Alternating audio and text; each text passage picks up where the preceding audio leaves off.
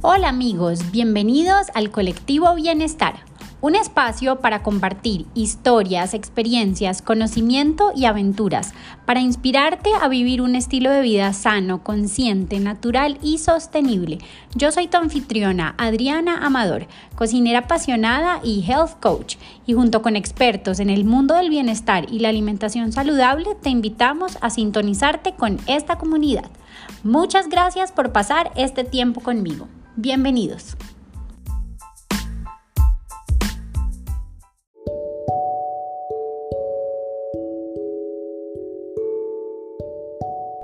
Nuestra invitada de hoy es María Camila Umaña. Ella es máster en Psicología de la Salud de la Universidad Autónoma de Barcelona y doctora en Psicología de la Universidad de los Andes. Actualmente es profesora en el Departamento de Administración de Empresas de la Universidad Javeriana. Desarrolló su tesis de doctorado y aún continúa investigando, entendiendo y asesorando a personas y empresas en el contexto del trabajo quieren prevenir o cambiar las condiciones que generan estrés y malestar en las personas.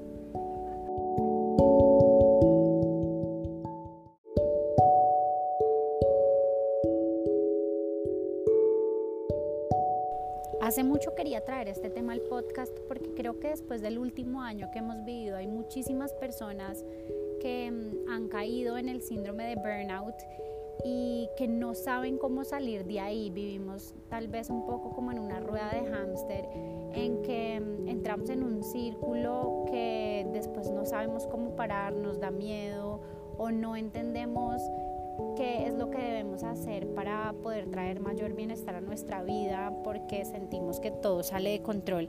Entonces me encanta que, que tengan la oportunidad de traerles a alguien como María Camila, experta en el tema, y espero que disfruten mucho esta conversación, aprendan y que tengan muy en cuenta las tres señales que ella nos comparte y bueno, empiecen a hacer cambios en su vida hoy para traer un mayor bienestar y sobre todo cuidar nuestra salud. Hola María Camila, ¿cómo estás? Bienvenida al podcast de Colectivo Bienestar. Muchas gracias por acompañar a las personas que se conectan eh, a través de este podcast para aprender sobre temas de bienestar. Em, me encanta el tema que vamos a tratar hoy, sobre todo porque soy cero experta. Em, hoy vamos a aprender sobre el burnout. Y mm, yo pues una persona que nunca he tenido como una carrera en una empresa, realmente no he tenido esa experiencia que sé que muchas de las personas viven hoy en día, pues yo siempre he sido independiente. Y pues si bien manejo mi tiempo y he tenido épocas en donde he tenido que trabajar muchísimo y tenía como horarios largos, sobre todo cuando trabajaba como wedding planner hasta altas horas de la madrugada, pero pues nunca he tenido como la experiencia en una empresa, entonces es un tema que no conozco muy bien y por eso me encanta tenerte invitada porque pues tienes una experiencia y un estudio súper interesante, entonces me encantaría que empezáramos y nos contaras cómo llegaste a interesarte y a estudiar, a hacer un doctorado en este tema y bueno, hoy en día ayudar a las personas y a las empresas a trabajar en este... Em, estado en el que muchas personas están, sobre todo actualmente por, por la pandemia y bueno, lo que requiere del horario laboral. Em, y pues que las empresas cada vez, la cultura a veces como que cae en premiar a quienes Em, trabajan entre más horas es como más exitoso y bueno, como eso se va volviendo un círculo vicioso. Entonces, bueno, me encantaría que nos contaras un poco sobre ti y cómo, cómo llegaste a este tema. Hola Adriana, muchas gracias por la invitación. Me encanta tener la oportunidad pues de hablar de estos temas contigo y pues con todas las personas también que nos están oyendo. Em, bueno, ¿cómo llegué yo a este lugar? Eh, digamos que yo me defino como una científica social, yo soy una persona muy escéptica, todo lo estoy como, eh, como cuestionando, pero más allá de cuestionarlo es que quiero buscar las respuestas. Yo soy psicóloga de pregrado y cuando estaba estudiando psicología eh, empecé a descubrir esa relación tan estrecha que existe entre el estrés y la salud la salud mental, la salud física, la salud entendida en toda su, en su profundidad. Y decidí pues eh, todos mis esfuerzos y mis estudios en esa área. Trabajé durante un tiempo después de, eh, pues de hacer mi maestría, que era sobre el tema de estrés y salud, una maestría en psicología de la salud. Em, yo regresé aquí a Colombia y empecé a trabajar en diversos ambientes y uno de esos fue trabajar en, en una institución muy grande donde atienden pacientes con cáncer. Y parte de mi trabajo era obviamente atender a los pacientes y a sus familias.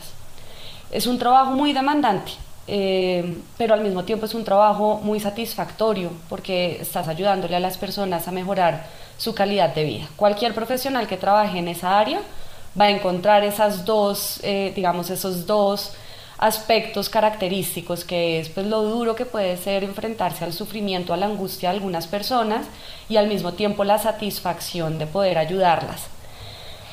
Pero en la medida en que yo estaba, digamos, teniendo esta experiencia y observando a mis pacientes, compartiendo también con mis colegas y con otros profesionales, lo que me empezó a llamar la atención es que no solo los pacientes y sus familiares tenían dolencias, tenían preocupaciones o tenían malestar, sino que los propios profesionales, las personas que trabajaban con ellos, también estaban manifestando de algún, de algún modo malestar emocional, un malestar eh, físico en muchos casos.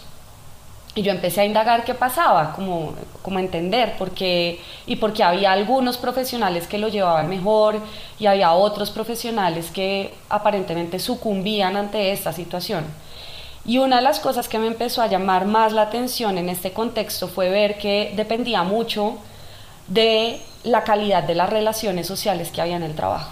O sea, había algo distinto entre aquellas personas que trabajando allí podían establecer relaciones casi que de amistad, relaciones muy cordiales, muy amables, muy estrechas, donde se gozaban el estar con otras personas, de aquellos que trabajan, trabajaban de una forma un poco más individualizada o que de alguna manera no prestaban tanta atención a esos aspectos o que por el propio diseño de su trabajo estaban más aislados. En ese momento yo decidí retirarme y empezar a hacer mi doctorado. Y esa fue mi pregunta de investigación, entender, ok, ¿qué es este malestar que yo estoy viendo? ¿Qué es esto que les pasa a las personas con relación a su trabajo, que también les afecta en su vida emocional, personal, social? ¿Qué, ¿Cómo se llama esto? ¿Y qué es lo que hace que sea diferente que algunas personas estén, digamos, más protegidas que otras? Y ahí empezó todo mi programa de investigación acerca del síndrome de burnout y em, entender qué componentes de la vida en el trabajo, del mundo del trabajo, pueden prevenirlo, pueden proteger a las personas de eso o pueden favorecerlo, ¿no? Pueden hacer ser condiciones más dañinas o adversas que pueden hacer que las personas lleguen a ese estado. Em, de, como yo lo llamo, no solo quemarse o sucumbir, sino, sino estar pues en burnout.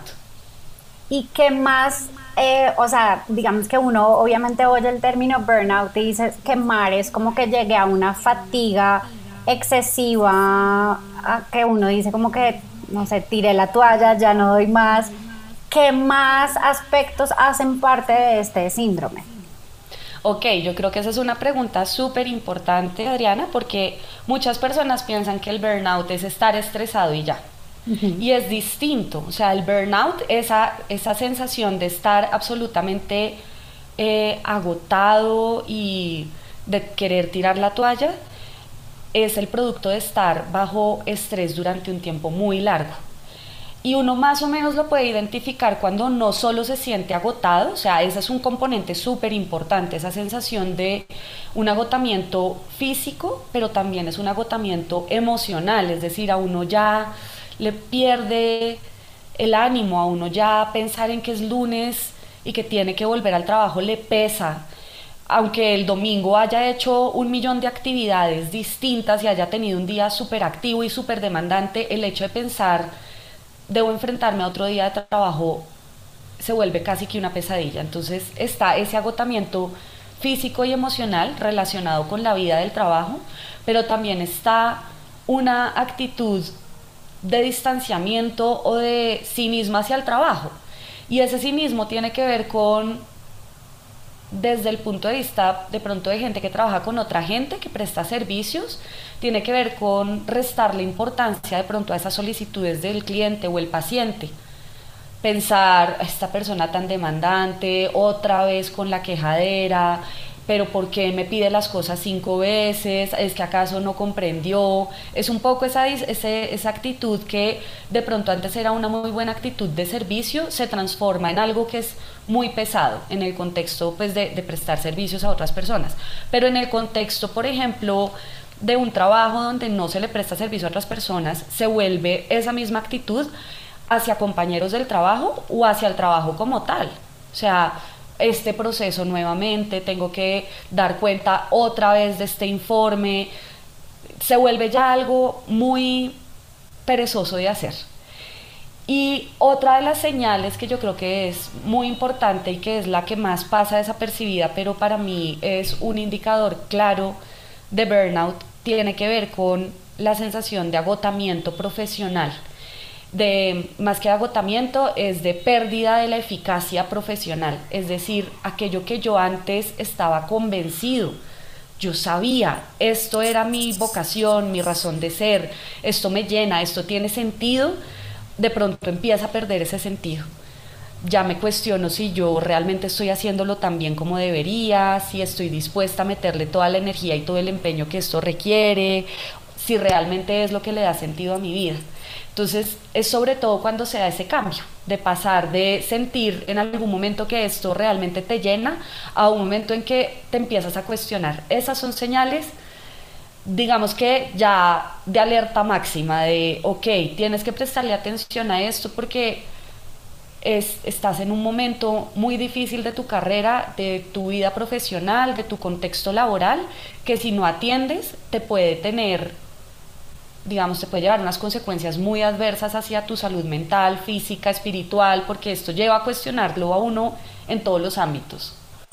Es decir, tú dirías que no necesariamente, pues obviamente por lo que nos acabas de explicar, pero una persona, por ejemplo, que trabaja muchísimas horas, no necesariamente corre el riesgo de tener el síndrome de burnout, sino que mm, tiene que haber como una combinación de muchos aspectos para llegar mm, a, tener esa sensación de ya no doy más.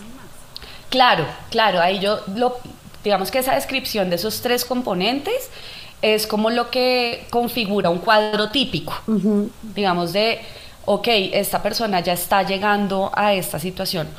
Pero las causas son diversas.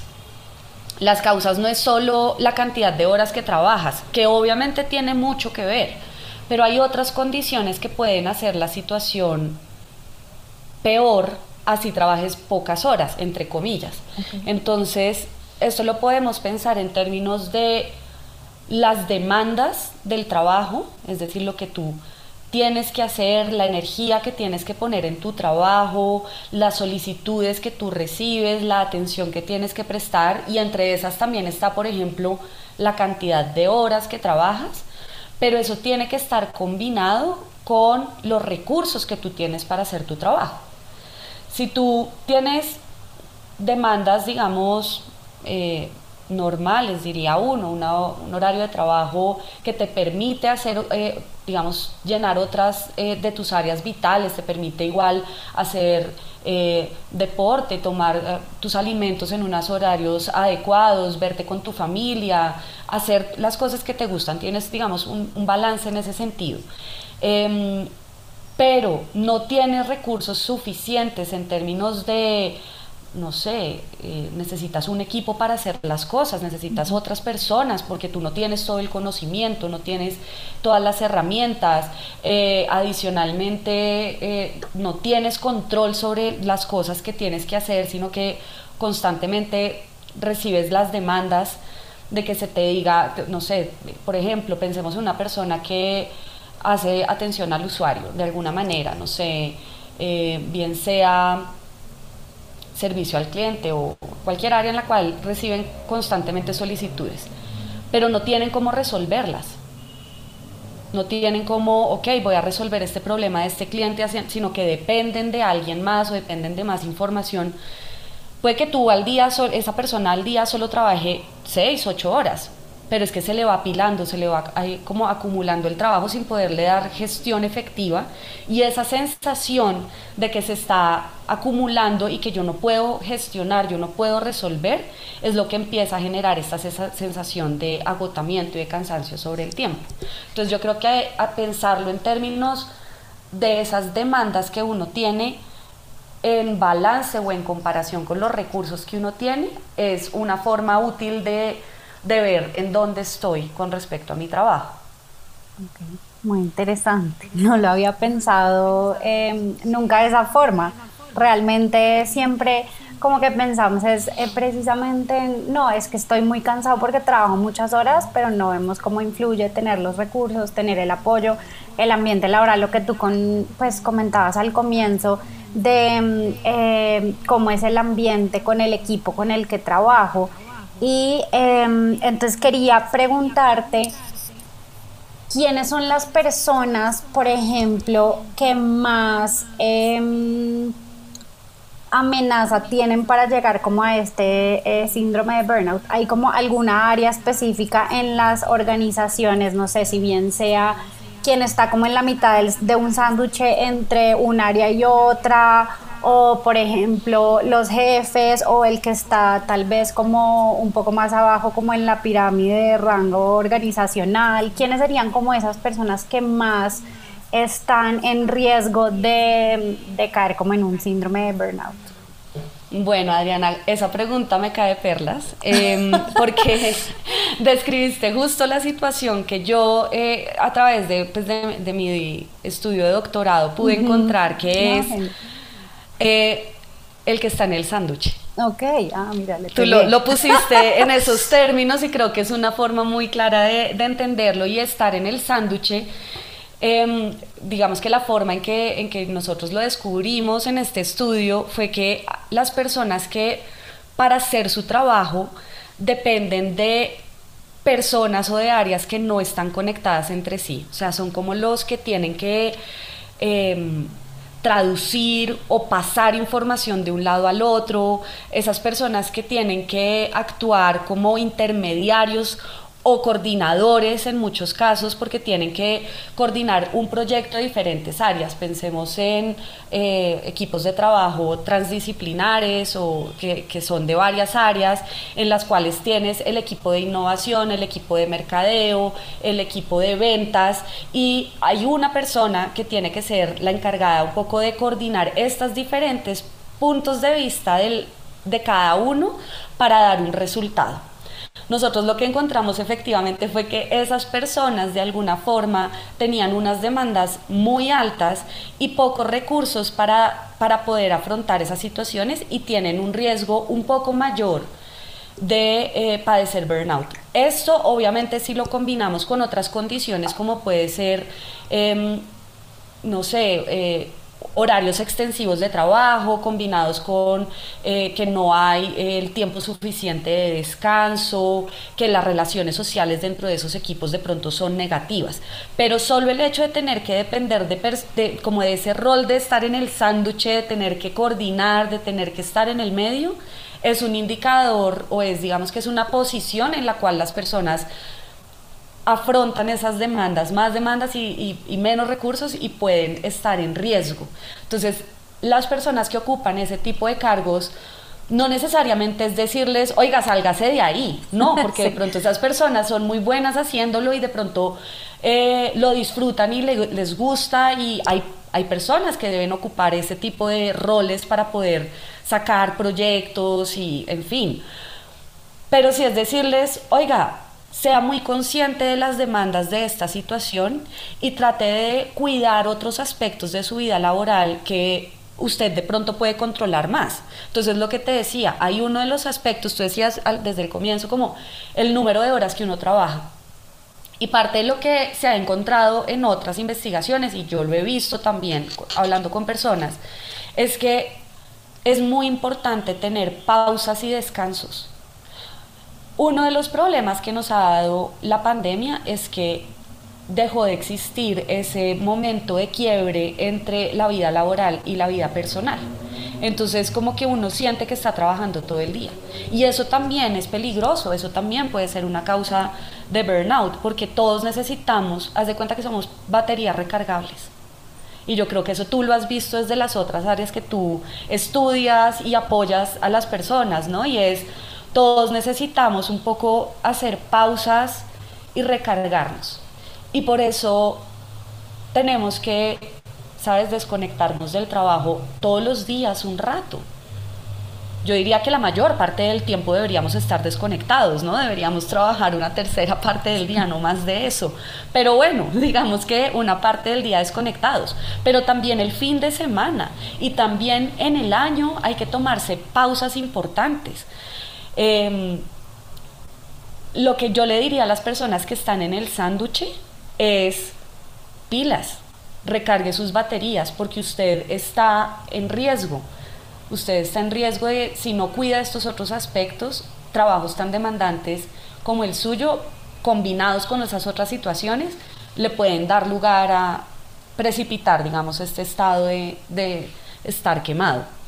¿Tú dirías que también es como aprender a dominar el arte de decir que no? Clave, clave, Yayi. Sí, ese es el recurso más importante en términos individuales como personales, ¿no?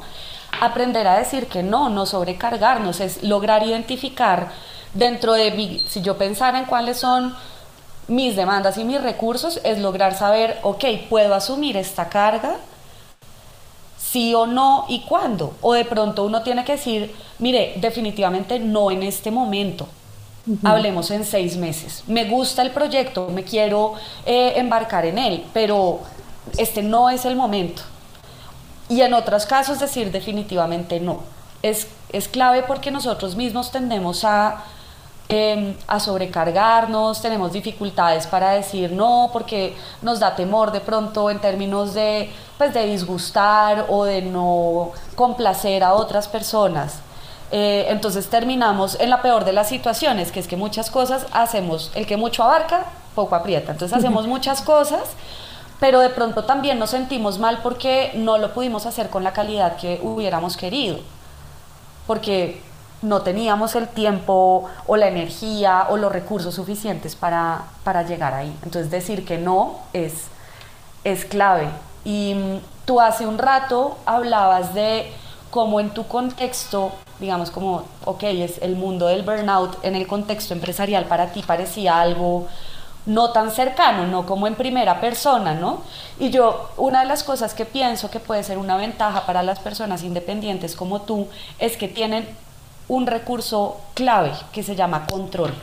Las personas que son independientes, cuando logran manejar y gestionar ese decir no de forma efectiva, están usando el control a su favor. El control sobre las situaciones es una de las cosas más importantes en cualquier proceso de estrés, no solamente en el burnout, sino em, en esa experiencia del estrés, uno por control me refiero a poder manejar la situación, poder entenderla, poder navegarla y poder darle curso. Las personas independientes al decir, no, mira, en, esto, en este proyecto no puedo, estoy atendiendo, eh, no sé, demasiados pacientes, necesito liberar un espacio antes de atender uno adicional o tengo en este momento estos proyectos, no puedo asumir otro hasta el segundo semestre, en fin, ese tipo de situaciones permite que controlen mejor eh, los recursos y las demandas y puedan tener esa situación. Obviamente, como todo, hay personas que son independientes y por una situación u otra también pueden llegar a, esta, a este tema o a esta situación del burnout pero ese decir no es clave. A mí lo que se me viene a la cabeza es como está completamente relacionado a la sensación o pues a esa emoción, emoción de, miedo porque realmente cuando estabas como describiendo, por ejemplo, las personas eh, que dicen no, no puedo en este momento o en seis meses, también es como el miedo a si yo no digo que sí a todo, pongo en riesgo que, por ejemplo, no me asciendan a este cargo. O si uno es independiente, no. Entonces, si yo no digo que sí, entonces el miedo a que pierda el cliente Em, y ahora que lo dices, que yo lo veía tan lejano, pero realmente teniendo esta conversación, la, o sea, tuve como, mientras estabas hablando, como un aha moment. de, o sea, el punto en que yo dije, tal vez ya no quiero seguir haciendo matrimonios. O sea, lo veo en este momento clarísimo que fue un burnout si bien por horarios, pero pues había momentos en donde yo podía tomar esas pausas, descansar y tal. Pero ahora que hablamos de uno estar en la mitad del sándwich, o sea, yo era esa persona, estar entre un proveedor y la persona que se casaba. Y realmente, em, más allá como de cumplir con expectativas de, mira, es que yo quiero que se vea azul, rojo, verde, amarillo y sea lo más espectacular y buscar el proveedor y gestionar, era tal vez como verlo en una parte emocional, en absorber como la carga y la angustia de la otra persona, eh, cómo eso afectaba mi energía y como que me llevaba al piso en un punto en que yo dije, ya no puedo soportar esto em, más porque es una carga como emocional muy fuerte para mí, porque uno como que absorbe todas esas angustias y dice, uy, no, es que no doy más, o porque las personas, digamos que pierden el respeto, em, no sé, te tratan mal, em, no tienen como consideración con tu tiempo, no tienen como consideración con las labores que tú haces y pretenden que como que uno mueva eh, cielo y tierra como para complacer. Entonces hay un punto en donde uno dice, o sea, es que no doy más. Y estaba totalmente alejado al tema de horarios eh, laborales y de no descansar, sino más bien como con un tema emocional y de poder como cumplir y de tener contenta a la gente que uno decía, uy, no, yo no, o sea, no me veo haciendo esto em, el resto de mi vida y no quiero llegar a ese punto de quemarme y de enfermarme em, porque, o sea, es una carga muy fuerte. Claro, y, en ese contexto yo creo que era muy claro, seguramente porque me imagino la presión que puede ser, ¿no? Una novia o una familia em, con todas estas expectativas que hay alrededor de un día. Pero esto mismo que tú viviste, yo lo puedo trasladar a el contexto empresarial. Lo podemos, o sea, es, es algo que vemos simplemente porque el mundo del trabajo es un mundo social en términos de es, un mundo en el cual los seres humanos nos relacionamos.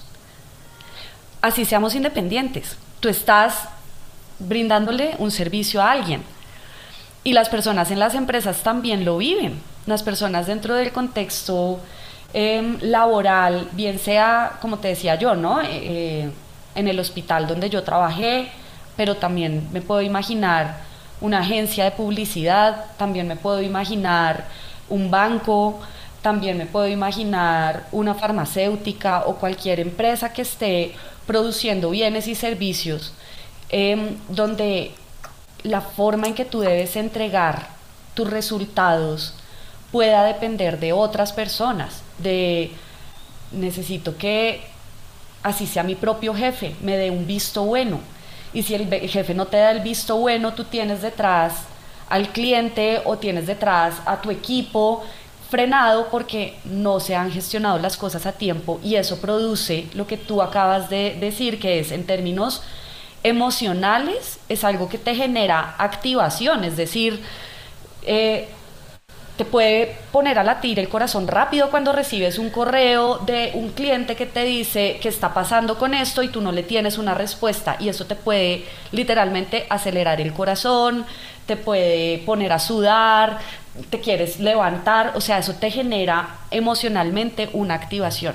Si tú vives, digamos que si eso te pasa una vez a la semana, de pronto es algo manejable, pero si eso se vuelve el pan de cada día o la intensidad es tan amplia, es tan grande, que de verdad te desbarajusta y por tú por tener una de estas situaciones el martes no logras estabilizarte nuevamente sino hasta el jueves o el viernes, imagínate cuánto tiempo te desgastaste porque es real, o sea, esas emociones están en nosotros y son parte de nuestra vida del trabajo.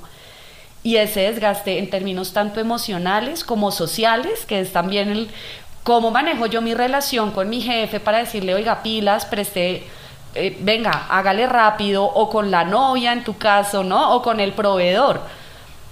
¿Cómo manejo yo esto para no dañarlo?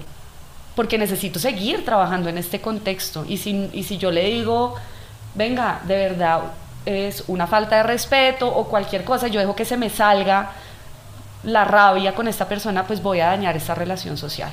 Pero adicionalmente en términos cognitivos, es decir, de tu esfuerzo mental, también te requiere un esfuerzo, porque tenías que pensar, ok, entonces si esta persona no me va a responder, si este proveedor no me va a responder, venga y busco ocho proveedores adicionales que me puedan responder a la situación.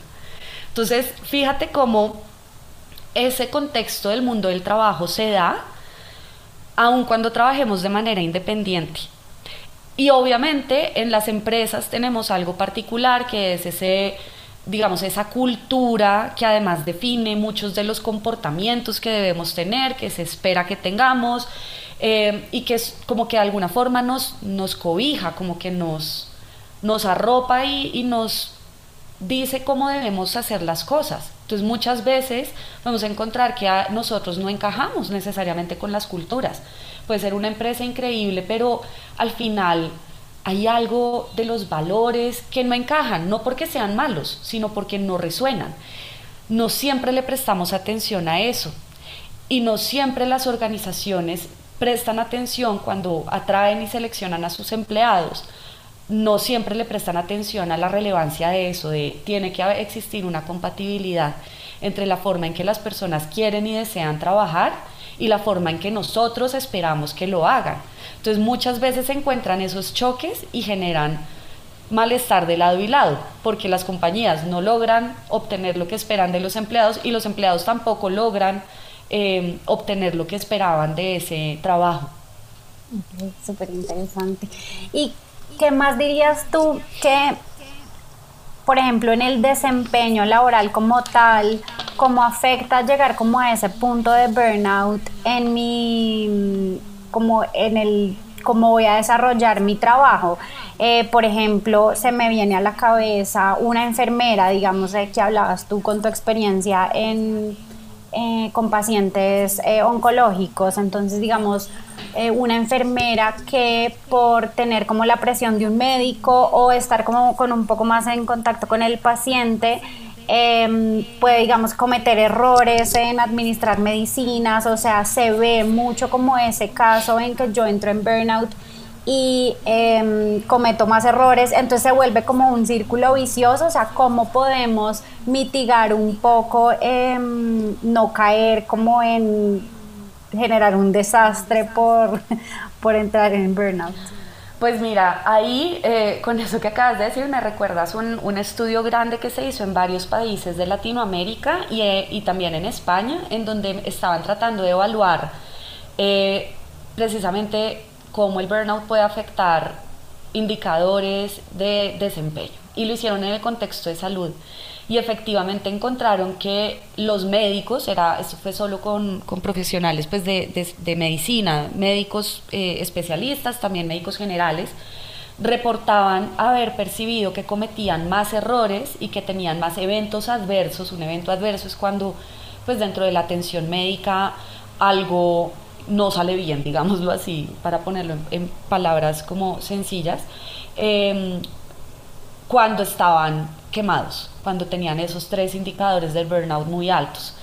Eh, sí, o sea, lo primero es que si nosotros no lo medimos solamente con ese tipo de errores, que yo creo que este es un, es un hecho muy diciente, o sea, errores médicos. Imagínate lo que acabas de decir, que te administren el medicamento equivocado o en la dosis equivocada, o que en el momento de una cirugía la incisión no sea del todo correcta, tiene una implicación muy severa sobre la vida de otra persona. Pero también existen otros indicadores que nos hablan de, productividad, de las personas que están quemadas pueden desarrollar menos actividades, pueden, digamos, pueden completar menos proyectos o menos funciones en el mismo tiempo que cuando no están quemadas o que otras personas con las mismas o características muy similares que no estén quemadas. Entonces, tiene un impacto primero sobre el bienestar de las personas, creo que eso es claro para todos, yo creo que todos en algún momento hemos percibido los efectos del estrés y podemos decir, esto no es bueno para mí, pero también lo que tú dices, para las compañías, para las empresas, para los clientes, trabajar con personas que están quemadas em, puede ser un riesgo. Y en ese sentido no se trata de... Eh, chao, no voy a contratar personas eh, quemadas o usted ya se quemó, váyase. No, no se trata de eso. Se trata de, eh, de identificar precisamente cómo podemos generar culturas saludables, es, lugares de trabajo saludables que lo que hagan sea prevenir y detectar a tiempo. Venga, hemos trabajado de manera muy intensiva en este proyecto. Eh, en esta ocasión nos tocó saltarnos el fin de semana. Tómese un día adicional el próximo. ¿Qué necesita de mi parte? que ¿Cómo podemos compensarlo y, e invitar a las personas a efectivamente hacerlo? ¿no? Yo creo que se trata un poco de eso porque eh, si no, pues trabajar de esta forma tan intensiva, pues va a tener efectos adversos en, en muchas direcciones. ¿Tú crees que ahorita, eh, durante el último año, pues, y lo que lleva de este año, el hecho de estar trabajando más desde la casa y que se pierde como ese corte entre la vida laboral y personal y yo veo, por ejemplo, a las personas que trabajan en empresas y están todo el día metidas en videollamadas, em, no, pues básicamente almuerzan ahí en el, en el escritorio de la casa que adaptaron o pues no hay como una em, clara definición entre acá termina mi, mi momento laboral y empieza personal pero muchas veces dicen es que no puedo, es que no sé cómo más hacer, pero es lo que requiere hoy en día el trabajo y yo veo que como que cada vez se va volviendo peor. O sea, ¿tú crees que realmente durante este año se ha empeorado el síndrome de burnout en las empresas y cómo sería como una solución? Pues porque uno dice, no, es que hay que volver a la normalidad, pero pues, o sea, el mundo cambió y ahí es que más bien adaptarse, pero ¿cómo podemos poner un alto en el camino que sea viable tanto para las empresas y poder seguir como produciendo, eh, pero cuidando el bienestar de las, de las personas, más allá que decir, eh, bueno, vamos a crear un programa de bienestar, pero al final de cuentas nadie lo cumple. Ajá. Sí, me encanta esa pregunta. Primero, eh, sí, yo creo que indudablemente en el último año todos hemos enfrentado precisamente un desequilibrio grande en términos de demandas y recursos, si lo pensamos de esa manera. Creo que es difícil encontrar personas que digan, em, yo estuve mejor durante la pandemia, así, digamos, hayan tenido condiciones eh, laborales tranquilas, porque solo el hecho de estar afrontando el temor de la pandemia al comienzo. Es que no pensemos ahorita, pensemos en hace un año cuando acá en Colombia seguíamos, o sea, no sé, junio, julio del 2020, cuando todavía seguíamos encerrados y ese miedo que nos daba vernos con las, personas mayores de la familia o que todavía no podíamos ni siquiera salir de las grandes ciudades porque había restricciones, o sea, creo que eso, así no sea estrictamente del trabajo, va a impactar sobre nuestro bienestar y nosotros así no, digamos, digamos, así yo me enfoque exclusivamente o casi que exclusivamente en el mundo del trabajo, yo no puedo pensar que las personas no somos eh, seres integrales, porque lo somos. Entonces, en ese contexto, yo creo que las demandas se han aumentado y sí en el trabajo se exigió una adaptación muy, muy importante en términos de cómo hacer las cosas, en términos de, ok, ahora cómo, por ejemplo, tuve una practicante que desarrolló eh, sus prácticas el año pasado en una empresa y ella me decía, no es que todo este proyecto tiene que ver con que las contrataciones antes se hacían firmando los contratos en lápiz y papel y ahora pues tuvimos que inventarnos una forma de hacerlo digital. Nunca se nos había ocurrido que lo teníamos que hacer. Solo cambiar esos procesos ya es difícil. Eso por un lado, entonces sí, yo creo que por múltiples razones el burnout y o, digamos cualquier efecto del estrés perdurable se ha empeorado durante el último año. Em, con respecto a cómo manejarlo, ¿no? Como las personas dicen, no, es que cómo hacer porque es muy difícil, o sea, es lo que se espera hoy. Hay varias cosas que a mí me han llamado la atención. Al comienzo de la pandemia, durante las videollamadas, había muchos llamados a que, oiga, prenda la cámara, yo quiero verlo, necesito ver su cara, ¿no? Eh, incluso pues yo que soy profesora en la universidad todavía peleamos mucho con que los estudiantes no prenden la cámara y entonces uno se siente hablando ahí como solo porque pues nadie prende la cámara y uno dicta una clase de tres horas solo.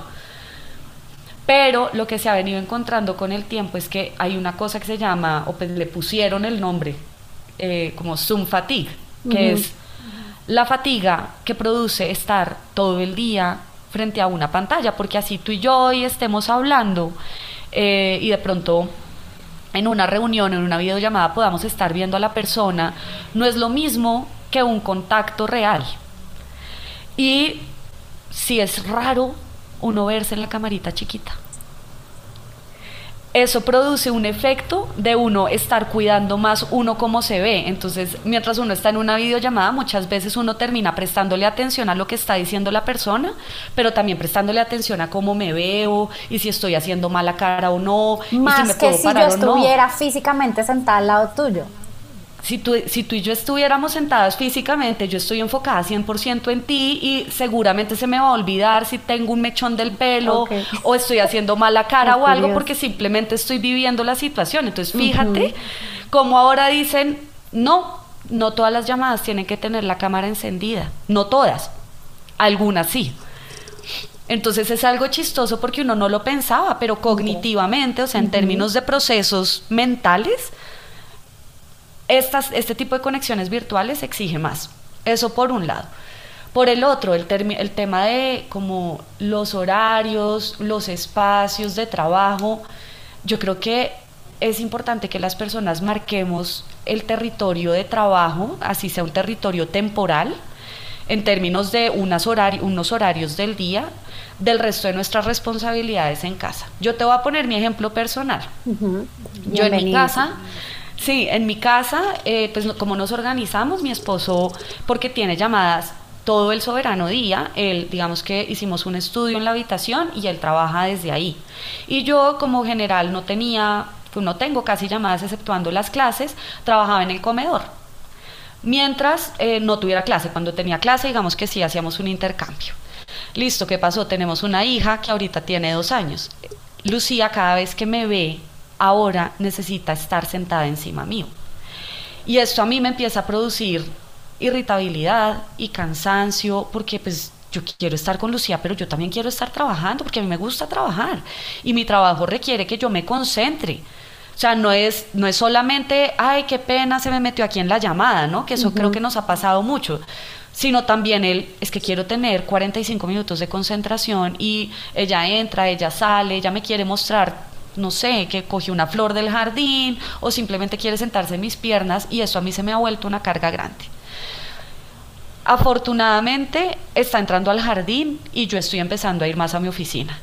Yo he descubierto yendo a la oficina que en cinco horas de trabajo hago lo que estaba haciendo aquí en la casa en ocho o nueve horas. Entonces yo sí pienso que es importante marcar esos espacios y gozarnos nuestro trabajo por lo que es un poco de, de sentir yo estoy creando, yo estoy mejorando la vida de las personas, yo estoy resolviendo un problema importante y tiene un inicio en el día y también tiene un fin. ¿No? Y hacer un break ahorita. El break de pronto ya no es ese commuting ¿no? De ir de la oficina a la casa, que algunas personas de pronto lo hacían caminando, o en bicicleta, o manejando, o lo que fuera, y mientras tanto escuchaban un podcast. No, pero ahora sí de pronto puede tomar la alternativa de al menos salga al parque, dele una vuelta, tómese un café por fuera de la casa, regrese, cambie el ambiente, tenga claro cuál es su espacio de trabajo y cuál es su espacio de ocio. Mentalmente necesitamos ese tipo de espacios. Y la otra cosa que no quiero que se me quede por fuera, porque realmente estoy convencida de eso, es que nosotros en el contexto tradicional, por no decir normal, sino en el contexto de presencialidad de antes, nosotros en el trabajo no solo encontrábamos personas para hacer proyectos y resolver problemas o hacer consultas. Tú seguramente te encontrabas con alguien y podías sentarte a tomar un café y empezar a hablar de otras cosas, de ideas nuevas, eh, o también simplemente conectarte a hacer una amistad, así no fuera la, amistad más estrecha, pero sí sentir esa sensación de colegaje. Eso es muy difícil que pase en el mundo virtual. O sea, ¿cuántas veces tú dices, ven y nos tomamos un café virtual? Yo lo he hecho en algunas ocasiones pero suena todavía artificial, ¿sabes? Ahora que he estado regresando a la oficina y me encuentro con algún profesor por ahí, venga, tomémonos un café, son 10, 15 minutos que me permiten conectarme. De, de esos encuentros empiezan a surgir ideas nuevas. En mi contexto son proyectos de investigación. O venga, ¿cómo modificamos algo de este programa, de esta asignatura, para que los estudiantes aprendan más y mejor? Pero en otros contextos puede ser nuevos proyectos, nuevas ideas, puede haber creatividad, puede haber innovación que no es forzada, sino que se da a través de ese contacto social. Entonces, volver a la normalidad, yo estoy de acuerdo contigo, o sea, que es normalidad ahora. Muchos de nosotros preferiríamos pasar más tiempo trabajando desde la casa o de manera remota, pero yo sí pienso que tenemos que encontrar esos espacios de poder socializar, conectarnos con otras personas porque eso nos nutre y eso hace de nuestra vida del trabajo algo más satisfactorio. Yo no me canso de decirlo, se lo digo siempre a mis estudiantes y lo digo hoy, los seres humanos somos animales gregarios, es decir, somos animales sociales, necesitamos de otros, necesitamos conectarnos. Eso es lo que yo estudio, lo que me apasiona y lo que también he visto que en el mundo del trabajo cambia el sentido de la vida de las personas. No, qué, buen, qué buena forma como de, terminar eh, esa pregunta te hice.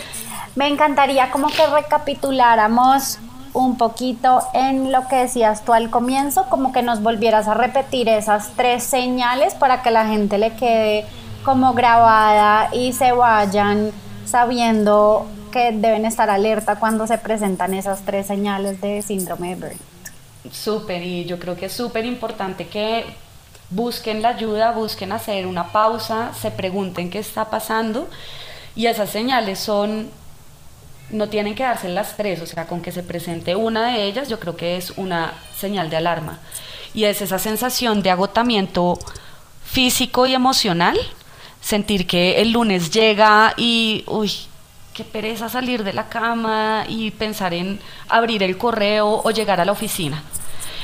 La otra sería una sensación de cinismo, de distanciamiento, un poco de esto ya no tiene tanto sentido, esta, esto parece estúpido de alguna manera, no puedo creer que me estén haciendo este requerimiento cuando es algo que hace parte del trabajo. Y la tercera es cuando uno empieza a sentir que ya no es tan bueno para hacer eso que hacía o que ya no tiene sentido hacerlo. Buenísimo, muchas gracias. Te voy a hacer una última pregunta. Bueno, no, antes de eso, em, de la última pregunta que siempre le hago a todos los invitados es, eh, ¿dónde podrían, por ejemplo, contactarte las empresas, las personas, si tú compartes como algo más de tus aprendizajes en alguna parte o alguna forma en que puedan llegar a ti? Gracias por la pregunta. Me pueden contactar en mi correo electrónico camila.humana.ruiz.gmail.com o me pueden encontrar también en LinkedIn eh, María Camila Umaña. Eh, soy pues, profesora de la Universidad Javeriana, ahí me pueden identificar. Y bueno, la última pregunta que siempre le hago a todos, em, que lo puedes decir en una palabra, una frase, un párrafo, lo que te salga naturalmente, es qué significa para ti bienestar para mi bienestar, para mi bienestar tiene que ver con el equilibrio. Tiene que ver con sentir que en las diferentes áreas de mi vida hay sentido. Y mm, me va a robar una frase de mi papá. Mi papá dice que estar feliz es no darse cuenta de que uno está vivo. Y esto quiere decir, yo siempre le he preguntado a papi qué quiere decir eso tan, tan extraño, como así que yo no me doy cuenta que estoy vivo. Y él dice, porque cuando usted está feliz, usted no se detiene a pensar sobre sus preocupaciones, usted vive el momento, el aquí y el ahora. Usted no se da cuenta de lo que, o sea, usted no reflexiona sobre eso, sino que simplemente vive. Y yo eso siento que es el bienestar, siento que es poder uno estar conectado en el presente, Em, fluyendo y disfrutando el momento en el cual se está. Buenísimo, muchas gracias, me encanta porque realmente todo el mundo ha dicho una definición totalmente diferente de bienestar, eh, obviamente siempre como desde su experiencia, entonces, eh, bueno, gracias por compartir la frase de tu papá. Bueno, no, mil gracias por acompañarnos hoy entonces en este podcast y mm, sé que es una conversación supremamente valiosa para que la gente empiece a aplicar y bueno, muchas gracias por todo tu conocimiento y toda la investigación y el trabajo que haces para llevar este bienestar a bueno, tus estudiantes y que eso se vaya multiplicando en otras personas y empresas. Y a ti muchísimas gracias por esta invitación. Realmente es muy agradable poder compartir con, contigo, hablar sobre este tema, profundizar un poco. Espero que pues, sea de utilidad para todas las personas que están oyendo el podcast y quedo muy pendiente. Muchas gracias y ojalá en el futuro podamos reencontrarnos para compartir más sobre bienestar en el ámbito del trabajo.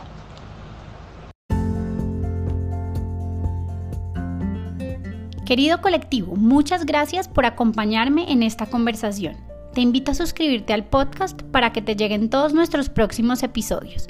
Compártelo con tus amigos para que muchas más personas puedan hacer parte de este lindo colectivo y seguir trayéndote más invitados. Sigamos la conversación en Instagram en arroba naturalmenteadriana y en mi página web www.adrianamador.com. Hasta la próxima.